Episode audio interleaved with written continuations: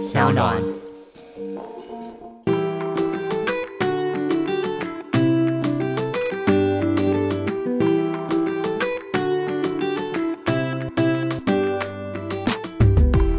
欢迎来到 Ivy 爱公威，今天呢邀请到的是辣子赖莹莹，欢迎你。嗨，大家好，我是辣子赖宁。辣子呢是台大十三妹的戏剧啦，这个名称对你来说是不是有点久远了？超级久远，而且大家现在看不到我的样子，我觉得很开心，因为我今天真的是一个宅女，宅到无敌的一个打扮。现在很舒服吧？因为只要下了戏，因为通常舞台剧的妆是不是浓到爆炸？浓到爆炸，就是真的厚厚的一层。哎、那你现在皮肤还是很好哎、没，当然也是因为就是还是要好好的每天勤于就是保养。对把它洗干净。所以你尽量在下戏的时候就是素颜。其实我以前是一定起码我都要画眼线。但但是呢，就是后来就觉得真的有点累，可能是有点年纪了，就是步入三十之后，哎、那说到刚刚我说那个十三妹的戏剧辣这个称呼啊，对你来说，在你刚进入这个戏剧的这个圈子之前，嗯，你就很爱演戏吗？我其实是因为大学考到了戏剧系，嗯然后那时候因为我们家的戏剧系，我们是不管是后台啊还是表演，就技术部门或是表演，其实我们都在同一班里面，就是你要选你自己喜欢的，幕后目前都是一样的。对对对对对，就是一个班四十人，然后你们班就有些人会去灯光，有些人会去舞台，有些人选服装这样子。主要他还是要你自己喜欢，而且你要可以 audition 甄选，就要选上，嗯哦，你才能继续往这个学下去。嗯哼，因为那时候，因为我就觉得说，嗯，我有点怕幕屑灯光，我觉得我怎么看不出来有变化，然后。后来想说，嗯，可是很多人选服装哎，那我还是认真表演吧。哦，我听说你选择戏剧系也是因为受到你父亲的支持吗？对，嗯因为那时候我其实想要做的事情是考大学的时候，我就想要读中文系，因为我其啊，实。中文系，对，嗯我是蛮喜欢读中文诗词的，对对对对对，那文言文这些什么，我其实很喜欢，然后喜欢写东西。嗯，然后我的第一志愿就是要读中文系，因为我想要当补习班老师。是你曾经有哪一个补习班老师是你的 role model 吗？为什么会有一个这么明确的职称在一个眼前？因为那时候我在高中的时候补习的时候啊，就有两个，就是对我来讲辣妹老师，啊，就是非常正，然后又都在教补习，然后教完补习以外的时间，他们又可以做他们自己喜欢做的事。我觉得、天哪，这是我的梦想的生活、哦这应该欸是很多人梦想生活，尤其是学生的时候，就觉得说我希望找一个就是可以赚钱养活自己之外，还可以做自己喜欢事情的工作。对对，嗯我觉得太棒了。然后就每天都跟就是高中生在一起，觉得自己永远 很年轻就都 teenager，就是也不会老，就是哎、对老师你们都看不出来已经要四十五岁了，就是每天就为了讲这句话就开心了。对啊，很棒哎。所以那时候你就为此而想要当补习班老师。嗯是。对，然后结果但不小心落榜了，因为我在考国文的时候，嗯，就是反正夏天嘛，我们考大学的时候夏天，然后结果呢，我们家人就帮我准备了冰块水，就是那个公路旁边，不是我结冰水啦，结 冰水。结冰水的。然后我就想说怕我热嘛，然后就用给我，然后结果忘记把桌上擦干净了，就作文纸一发下来，整张湿掉，Oh my god，这也太戏剧化了吧！超级超级，呃我就只有只好左手画卡，右手在那边边擦那个对水，对对，因为觉得惯用手擦水擦的比较快，这样啊，直接湿了几分。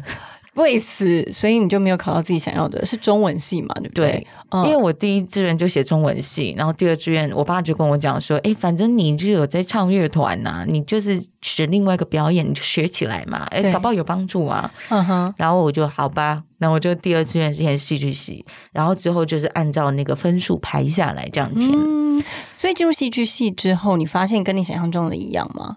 我觉得我在必须要进入戏剧系的时候，其实那时候我就有稍微去做一下功课。嗯，那我会觉得说，哦天哪，跟我想象的好像嗯差不多，但是可是真的开始学习之后，我发现哦很不一样诶。其实戏剧是很有趣的，哦，很有趣的，对，，表演它是很有趣的。嗯哼，而且我觉得，因为以前人家都会说，哎呀，戏子啊，戏子啊，演戏的疯子，哎，不是，哎，哎演戏的疯子啊，疯子啊台下傻子之类的。嗯可是我后来在想说，哎，其实不是诶、就是演戏，它是一个非常诚实的一个心理活动诶、嗯哼，我就是因为这个诚实的感觉，就只会被他就是吸引住，嗯，所以一开始你本来是有一点点抗拒这个演戏的这个，非常抗拒。那你怎么样克服的？除了你家人的支持之外，应该说一开始会很抗拒，是因为完全不知道它是一个什么样子的表演。那我只会觉得说，哦，它跟唱歌这件事情很远，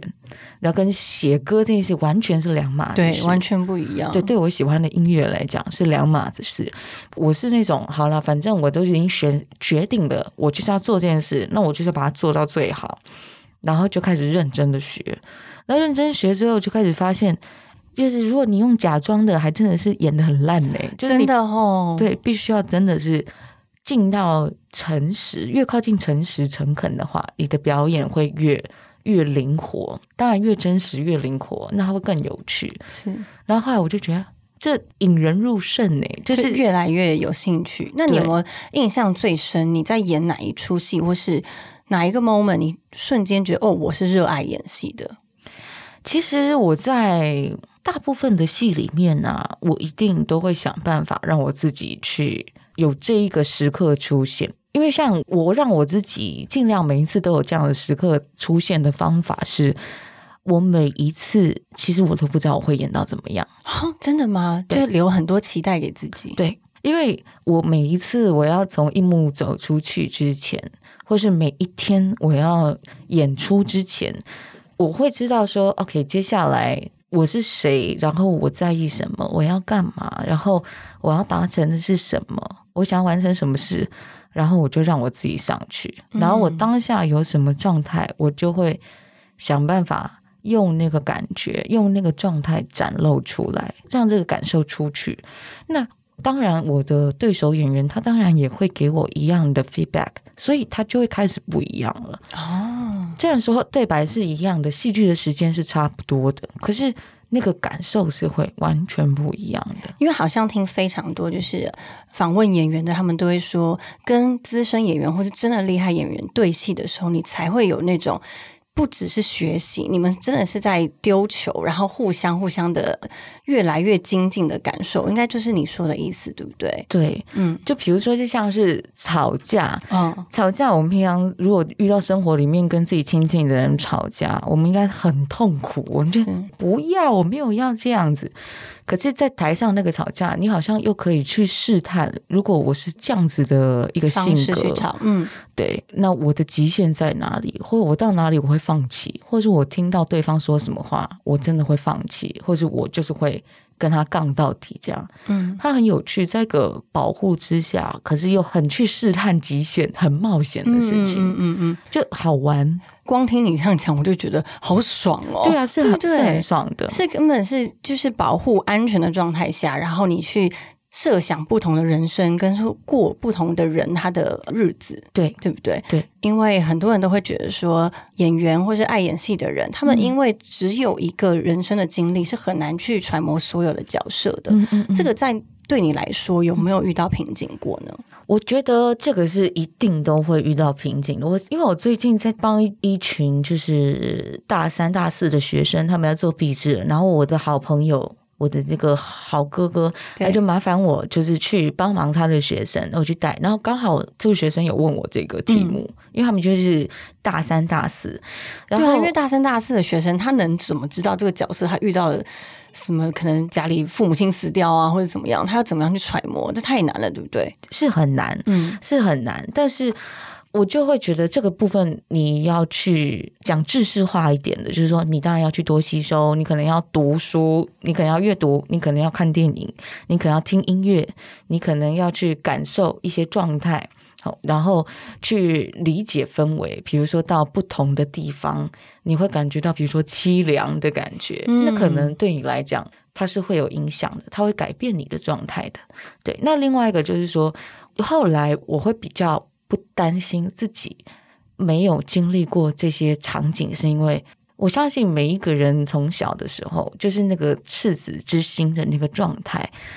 也许有一些部分它是互通的，嗯那我觉得这个赤子之心的状态，它是一直在心里面的，就是内心小孩的那个感觉。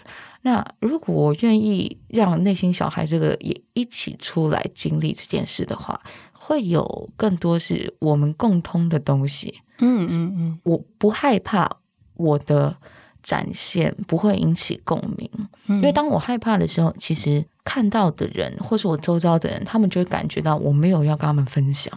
他们也不会来冒犯我，就是想要分享我的内心世界。是，所以我后来就比较不会去在意这个事。我觉得说，还是要让纯粹感受的那个小孩赤子之心的东西，让他尽量的去理解。然后把这个感受让旁边的人知道，嗯，我觉得这也是一个蛮好的起点，就等于是你要回归到本来人的喜怒哀乐跟反应都是最真诚的、最原始的。他现在碰到这个状况，他应该会有什么样的情绪，就让他流出来，这样吗？因为在那个状态，可能有一些比较极端的角色关系啊，比如说不伦恋那些。嗯，哇，这样听说你大学的时候演过个角色，然后是一个坏人角色，你没有办法接受，对，你就跑去跟老师哭，对不对？对，我就哭。可以跟我分享一下吗？好，我就是那个时候，就是他是一个，也是算是有一点不伦的角色。他主要是一个家庭教师跟他女学生，我演的是女学生，这两个都是女生。这个女学生后来喜欢上他老师的。一个朋友，这样走得近的朋友，这样，反正老师刚好跟这个男生之间一定有纠葛，但是这个学生他要跟他的老师说明这些关系的时候，要跟他就是试出我的那个立场在哪里的时候。然后的那段戏，我那时候就没有办法接受，然后我就跑去找我的恩师姚少女姚坤君，是我说老师，我真的没有办法，我觉得他很坏，我没有办法相信啊，有人这么坏。然后 我老师就等我哭完，他就跟我讲说。好啦，没关系啊，你知道他是他，你是你啊，就演戏而已，只是他在做这件事情，然后我就哦好，然后就开了，就是开了，这样说哦，好像我去执行这一些选择的时候，没有那么多的自己在评论自己了，反而会更多的。我知道为什么他要这样做了，他有可怜的地方。嗯哼，嗯，等于是你抛开你自己的道德价值观，然后单纯的是救他这一个人，然后去演绎嘛？对，因为有时候可能也不至于到说抛开我的道德价值观，而是在那个初期，可能我对自己这个人的维护还高于我要去了解这个角色。嗯，了解。对，所以我。如果从我去了解他的状态，去试着了解为什么他会这样，嗯，然后他说服他自己的原因是什么？哦，那这一切其实就没有所谓好人坏人之分。嗯哼，嗯哼，因为一定有很多人会好奇，说很多演员下戏之后是不是没有办法抽离？嗯，这一点。你自己如果是用刚刚的方式，好像就不是这么难了，对不对？对，因为我的长相啊，就是我画起眼线来不得了，常常演很媚的，哎，真的吗？对啊，就演什么王熙凤啊这些 演大反派，然后对，可是我其实蛮早对这件事情我就有一些感觉，就是如果刚刚说的，我觉得在台上的角色，我觉得没有所谓的好人坏人，嗯。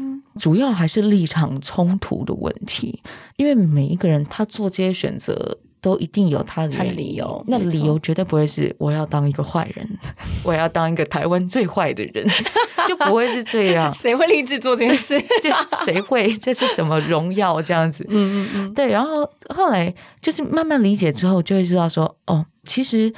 我要做的事情是去找出来他到底面对了什么样的困难呢？人生的困难，所以他必须要去做。如果观众看起来觉得哦你很坏的那种选择，嗯，但是对他来说，他只是在捍卫他自己，保护他自己。是是，对。那我觉得这个是，我觉得如果我们可以这样去理解这个东西的话，它对我来讲。比较减少我对世界的负面的感觉。嗯，我觉得这是一个很好的思维方式诶，因为好像真的是这个世界的冲突，大多是因为你占有你自己的立场，然后坚守不移，所以才会有冲突产生。对，比如说像关系上面的冲突也是有，不管是家人啊、亲情啊、爱情啊，这些都有。可是，在如果说我在处理角色的时候，我比较去理解他为什么会这样子，那。其实，在工作结束之后，我也会觉得说，哦，我知道这个人他是这样子，他是需要什么，所以他会做这些举动，他突然就变成像我的朋友了，嗯他就不会嗯是我本人。是对，因为是有时候是在里面的时候去感觉，有时候是站在旁边看的时候去想、嗯嗯嗯，去感受。就等于打开心胸，对不对？对这个是不是也因此让你可以去做？客服的原因啊，我自己会觉得，因为辣子有在做一个打工，然后那个打工是纾困专线的客服嘛，对不对？对我觉得这好有趣哦，因为这说实在，我在我们看来会觉得它就是一个帮助你演戏，然后帮助你角色的学习跟成长，但是不是很多人可以去做这个工作的。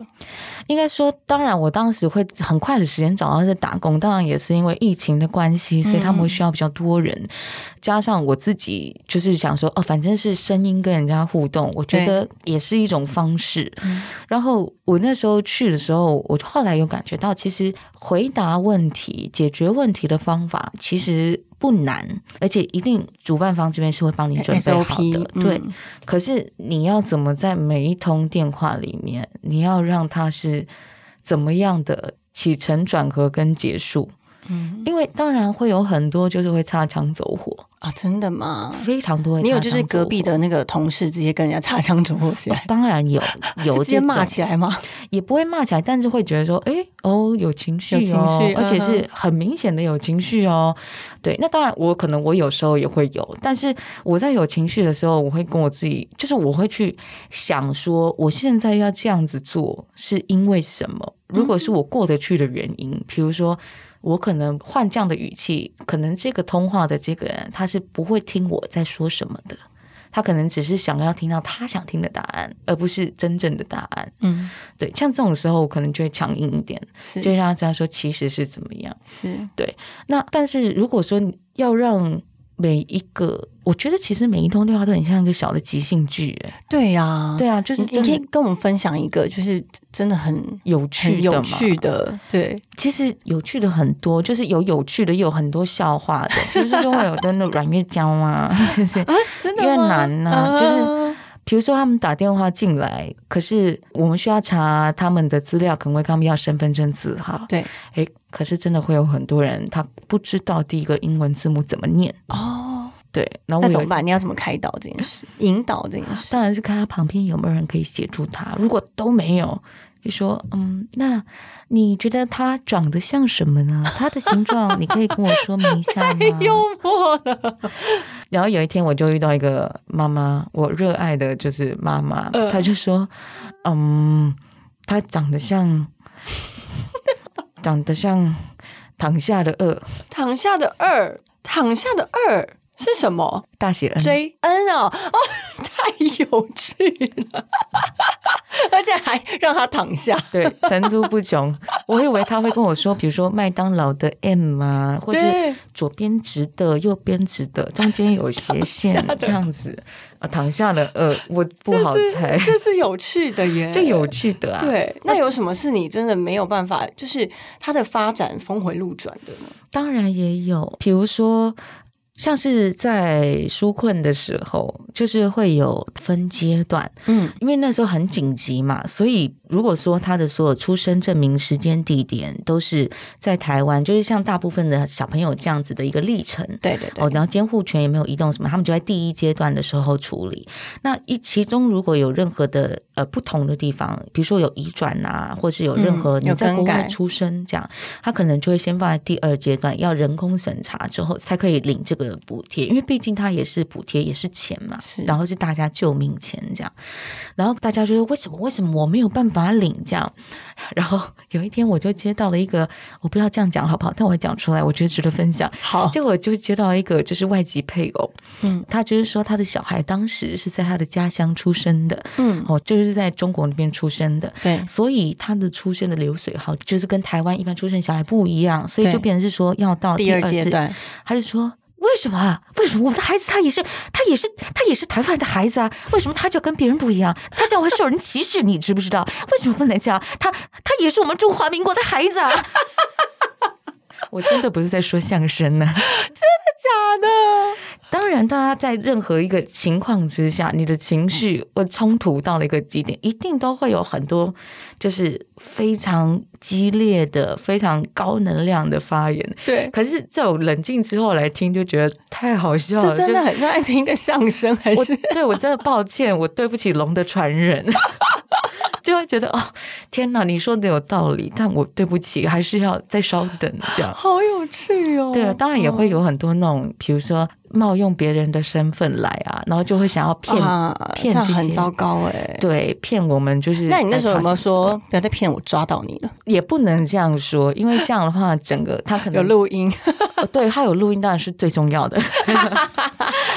主要是说，当然不要激起任何的不良的通话，确实是因为尤其又是跟政府的纾困有关，因为它明明就是一个善意的东西。嗯，可是如果因为这个，然后呃引起一些讨论的话，那其实整个就是走掉。嗯嗯，对啊。然后能够做的也只有说，看需不需要，就是引导他去一些司法的程序，嗯嗯，哦，或者是比如说报案，然后或者是说。请比较高层的主管处理，就他们这边跟他们说话，对他们来讲比较有公信力。嗯，对，就只能一直斡旋到通话时间结束，电脑切断它。原来有可以是这样，几秒、几分钟，大部分六到十分钟，六到六到十分钟不一定，看每一个案件的状态。所以其实做这样子的客服啊，尤其是政府单位客服，应该真正打来的，除了有非常多的问题需要帮助解决之外，他们背后的很多情绪，你也。扛了下来吗？对，其实也都是要的。就是后来接到后面，也可能是因为我们表演的训练上面，他就要求我们敏感，所以我们对讲话，差不多电话来，差不多第三句话到第五句话，就知道他想要讲什么故事了。对，接一阵子之后就会知道。那有时候我们很快就会知道说，哦，他其实要解决的问题只是简单的。但重点是他后面他生活上的问题，跟他的情绪上的问题，这才是最困扰他，导致他要打这通电话进来。嗯，那这个时候也没办法，我们也只能说，无论如何，就是。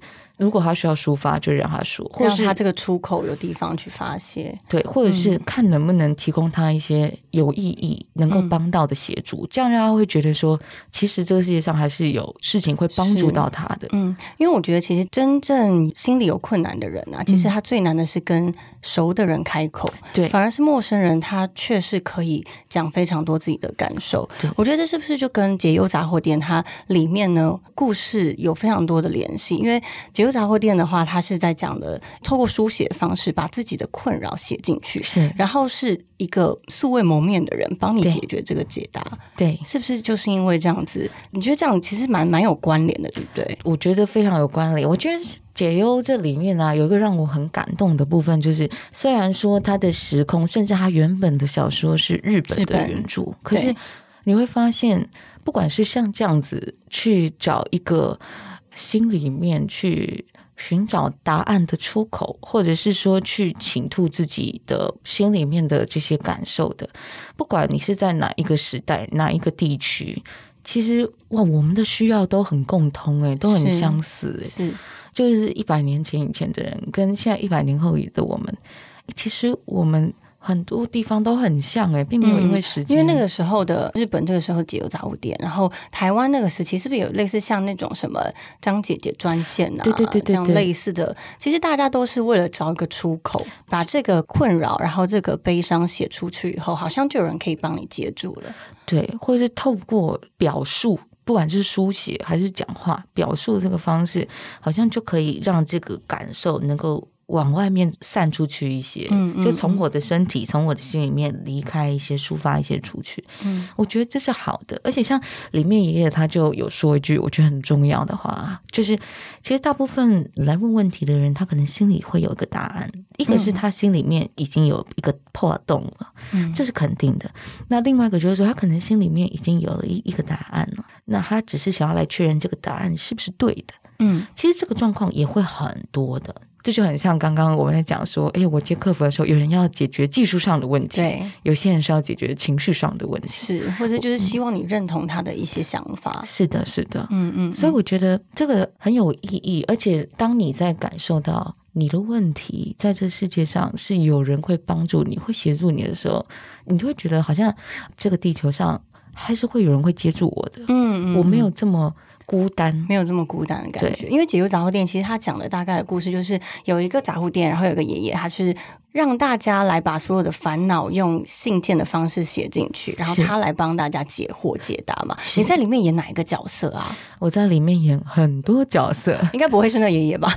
不是不是不是，爷爷是我们的那个福建哥，我们的张哥，对你演非常多角色，对不对？对，因为我们里面只有两个女生演员。啊、真的，嗯，我跟佩珍，我们两个人就是要负责所有女性角色，嗯哼，所以我们就是一个超级车轮战。就是身兼至多是不是到四个啊？对，四个角色，最多是。四个角色。嗯嗯那起码都有两个以上角色，两个以上就已经不得了了，哇，那这四个角色的个性完全不同。完全不一样。嗯而且时代啊、设定啊也很不一样，年纪也很不一样。嗯，当然，我觉得它很有趣，就是这么多不一样的角色，诶，可是他们可以放在同一个戏里、同一个剧本里面，然后再讲他们的故事，那又怎么做到啊？他不会相差太远嘛？嗯，其实是很非常好的，就是很 worked，它是很 worked。那在里面哪一个故事是让你自己最有共鸣的呢？其实我最有共鸣的、啊、是里面一个真的，大家在看书的时候会觉得很小很小的一个角色，但他就是音乐人于克刚，就我们的翻译，台湾的名字我们把它翻成了于克刚，在地化的翻译。然后呢，他的妹妹叫我们翻叫做荣美，是她就是那个鱼店的女儿。哦，对，但我对于这个角色，我就非常的有这个。角色他是什么样的个性啊？好，其实她就是一个待在家里面的妹妹。嗯，然后，但是因为她的哥哥就是一个追梦人对，在外面的追梦人，然后他的爸爸就是一个，其实他爸爸也是古代的追梦人啦。我觉得就是在坚持他家里的这个主业，嗯那也是他的梦想。对，然后妹妹其实也有遗传到他们的这个爱家族的这个性格，嗯然后他就是在这两个男生的中间，爸爸就是比较老的顽固，跟哥哥比较年轻的顽固，是 两个顽固之中，他做对桥梁吗？嗯，应该说他在中间，所以他要扮演很多角色。有时候他是桥梁，有时候他是防护罩，嗯，对，有时候他可能是要当那个左右这边互通消息啊、嗯互相试探的部分。嗯，对，那我对这个其实是很有感觉，是可能是因为我自己就本身是也喜欢音乐，对，然后我也喜欢音乐，嗯。所以我可以理解到哥哥这边他在坚守梦想的感觉。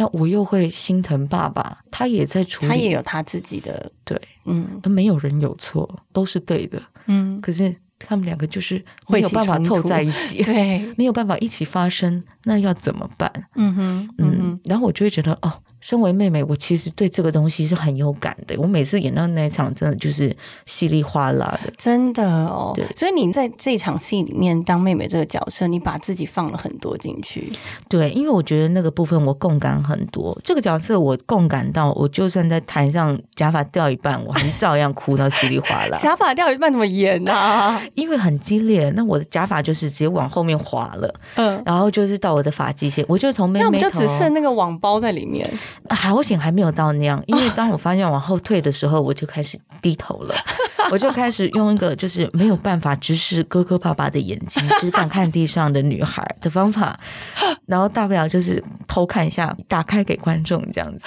嗯，对啊，可是照样还是会很有感触啦，即便是像这样的事情。也不能够去转移我在那一场我关注的事情。嗯嗯嗯，在那舞在舞台上面，因为它是舞台剧，它有很多那种 live 的即兴演出，对包括这些有趣的事情，你也没有办法避免，对不对？没有办法避免，而且甚至因为我们发现，哎，那个假发好像真的比较容易滑，可是它也没什么问题。我对是说，可能是我动作太大吧。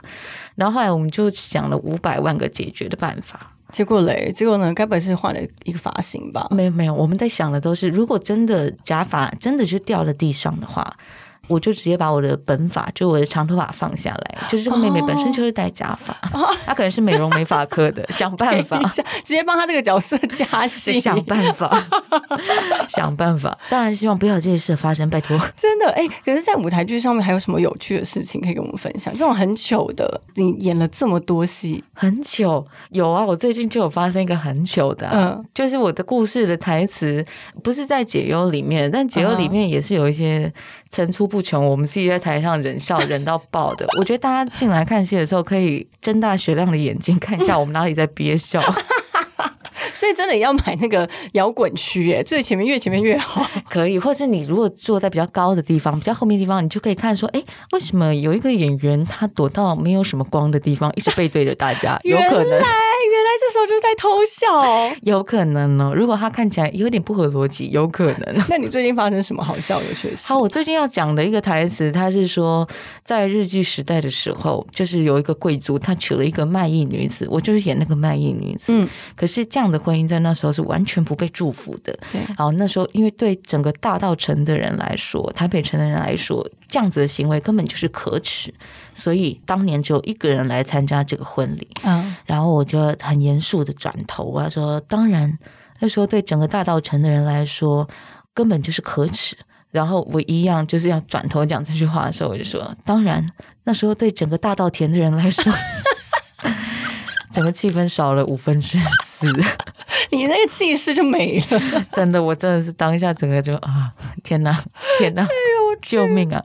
但后来就还好，没关系，因为那个当下就是保持状态。呃，哎，其实那个当下没有觉得很好笑，但是事后想就觉得天哪，太荒谬了，迪化街变稻田。对呀、哎，可是这种状况下不能卡的呀，对不对？嗯对所以你要自己把它圆回来。对，或者对手会帮你圆回来。哦，那这时候真的就要感激对方，看你平常对他多好了。对，就是做人还是要累积一些应得的不？积德，行善积德。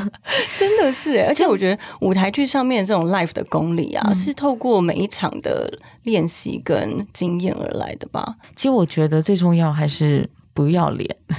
真的吗？脸皮要很脸皮要厚够厚，对，因为通常在台上你已经害羞的话，哦，通常你已经失去了那个先机，嗯，就是反应的先机。对你一定要在当害羞是不可能发生在你们身上的吧？也是会，但是我们的嘴巴会更快，我们会先想办法去出解决这，件事，，对，出招这样子。嗯哼，对，不然的话就会觉得嗯好像错失了一个机会，会觉得很可惜。就诶，这时候可以救一下啊，这样子。哎、我觉得那这样子等于是你的生活中大部分都是在演戏，对，那你自己私下的生活呢，也是这么的戏剧化吗？其实我私下的生活，就一百一十年的时候，疫情还没那么严重，三月以前，对，我大概有十年的时间，我有看我大概十年的时间没有加过劳保了。代代表的意思是说我都是自由业者这样子，对，这十年我都是用剧场演戏，对在过日子的为生的。然后呢，这十年的期间，我的生活因为我有点工作狂，所以我就几乎都把事情排满。排完之后，我回家就睡觉，嗯，睡起来差不多好要出门了。如果放假，我就在家煮饭、做饼干、做蛋糕。哦我很宅，所以你是很喜欢待在家里面的人，我喜欢在家里很忙，就在家里面很，对，在家里面一整天在煮东西呀、嗯嗯嗯，然后整天在烤饼干啊、做蛋糕啊，就是我在家里闲不下来，但我不太想出门。哦，那你演过的这么多这么多角色里面，你可不可以举一个哪一个角色你觉得最接近你自己真实的样子？其实我这样一下想啊，我真的想不出来哪一个不接近我自己。啊，哎、我觉得这件事好幸福哦，因为很多人应该就以为演员必须要就是拿掉自己的灵魂，可是，在你看来，是不是在演戏中有自己的主我是很重要的？应该说，我的感受，其实这一些人性化的条件，在我的身体一定有。比如说，我就是一个身高一百五十六的人，可是我小时候我很高诶、我就是在我小四年级以前都全班最高诶、我从来没有觉得自己所以你。要演一个高的人的时候，你就假想那个时候的状态，是不是？对啊，我就觉得我从来不会觉得我在人群里面我会被淹没。对，所以如果说我今天要在台上，就是他刚好是一个自我意识蛮重的人，或者他就是一个是在人群里面是会被看到的人，那我不觉得我没有这样子的特质跟经历。我的认知里面是所有的人性化的条件，就是不管是天真啊，还是心机啊，就是开朗啊、阴沉啊，其实在身体里面都有。只是平常的我本人的我，他的比例是多少？嗯，那我今天跟一个角色相处很久了，那我大概会知道它的比例是什么，我就去把它稍就像 feather 这样调一调，调一调。对，对我来说比较是这个概念。嗯哼，嗯哼，就是他的所有的这些条件跟性格，一定都是从我的身上、我的状态去调他的程度。嗯嗯，所以我就会觉得，其实都跟我蛮像的。嗯，那这么说好像。你在角色跟自我中间也都是平衡的蛮好的，你难道没有任何的困扰或忧愁的时候吗？其实一定会有，而且有时候就算是觉得说哦没有啊，我都没有那个角色留在身上的感觉，没有这种感受。可是，但其实对，搞不好你感觉自己是空的，这个状态它本身就不是那么健康，也不一定。嗯，对，所以我觉得的是。在每一次的换了不同的角色的时候，就是把每一个时间都切分的清楚。那不要眷恋，然后也不要去执着，因为有时候会觉得是这个角色我一直没有做成功，所以我一直很希望把它演好，就让它特质留在我身上很久，我可以感受更多一点。嗯，或是有些会说我这个角色。就是做的不错，然后大家看到我，我觉得大家可能喜欢这个样貌，就让他在我上留久一点。我觉得其实好像可以不用这样。嗯嗯嗯，我觉得或许我们也可以套用在人生中，因为每个阶段的选择跟每个阶段自己都是会成长跟改变的。对，有些人他可能很执着过去的自己的样子，喜不喜欢他都执着在过去，但是他永远没有办法模仿，他永远没有办法走到他未来想要走到那个阶段。对，那。套辣子说的，你在每个阶段拥有的自己，都会是那个时候的自己，所以就接受它吧。对，而且不要害怕改变，因为像解忧里面，其实有很多就是在面对改变，没错，人生的改变的时候，他会问说：我要去迎向这个改变，还是我要留在现在，或者是躲回以前，躲回过去？可是在这里面接到的信件，永远都不会是告诉你说。好，你应该要躲回过去，你要留在现在，或是你要迎向未来，都不是这三个方法。嗯，它不是这三个时间点或是空间点这样子。他在讲的是你的眼睛应该要怎么去看待这件事情。你心里面的眼睛是怎么样去看待这件事情？嗯嗯，所以很多人其实会被疗愈，是因为哦，就是真的有一个对症下药的一帖药在这里，而且也不是一个很明确的指示。对，我觉得它很像一个上帝的视角，对，就是它就是出现在你身上了，然后你用你自己的思维去解读它。对，嗯，因为解忧的人也不是当事者，所以你没有办法真正完全套在他的立场去为他解忧，是，而只是给你一个一个方向或是一个力量而已。对，他就是鼓励你说，你可以有勇气的去面对这个选择，就不管你选择是什么，但是你可以有勇气。嗯，我们可能会帮你再看清一点，就是哦，如果你躲在过去有怎么样怎么样，留在现在有怎么样怎么样，未来会怎么样，但是。你只要有勇气，你要面对这个选择，然后去做选择，那就是好的。是，就我觉得这个其实反而会给人很大的力量。是，我觉得应该非常多人在，不管你现在困顿，或是也是过得很顺遂，但我觉得看完这部戏以后，应该会有很多不一样的感受。当然，当然，你自己觉得观众可能在这部戏里面会得到什么样的力量呢？其实很特别，是因为我们都会去翻一些观众的那个回复，嗯，或者他们在 IG 啊，或是 Facebook 上面啊的一些评论，所以大家小心写，我们会看哦。对，大家都在看着，对，我们就发现，哎，很奇妙，有些我们觉得超级遥远的事情，就有非常多人他有共鸣的，或者应该这样说，每一个段落都会有他的观众。哇，对，那这个部分我就觉得说。好，其实你进来看了之后，它很迷人的地方是，它把很多不管是什么时空的人，你心里面的问题，他用这个最广泛的方法问出来，所以他会扣进你很多的人生命题里面。是，那尤其其实真的也不管说年纪是比较大的，比如说五十岁以上的哦，或者是像。我这样子，可能三十四十，或是二十五以上的，或者甚至是还在学校读书的，其实都有它可以直接去扣住的问题。嗯，非常的广泛，对不对对？对，嗯，真的是好。那最后，辣子可以跟我们分享一下《解忧杂货店》它的上映的时间。好，我这边来跟大家说明一下，解忧杂货店呢，我们是在二月的二十四到二十七，在我们台北市政大楼亲子剧场。那三月五号到六号，我们会到台中国家歌剧院的中剧院跟大家见面喽。那如果大家想要知道说在哪里可以买到这个戏的票的话，购票请查我们的 Tix Fun 售票网。所以在 Taste Fun 都可以买得到、这个。是的，是的。哦，我觉得真的希望疫情可以就是维持在安全的状态下，人人都可以进戏院看戏，因为我觉得不管是看戏，或是在生命中你体验自己在这个生命中的角色，是一个很有趣的事情。非常有趣。就是进了剧场之后，看多了之后会上瘾。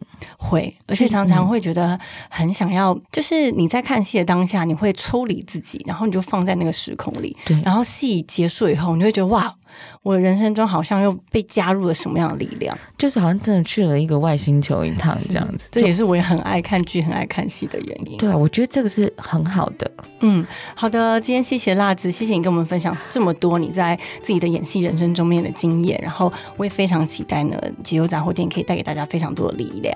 好的，谢谢辣子，谢谢大家，谢谢 V，谢谢，我们下次见喽，拜拜。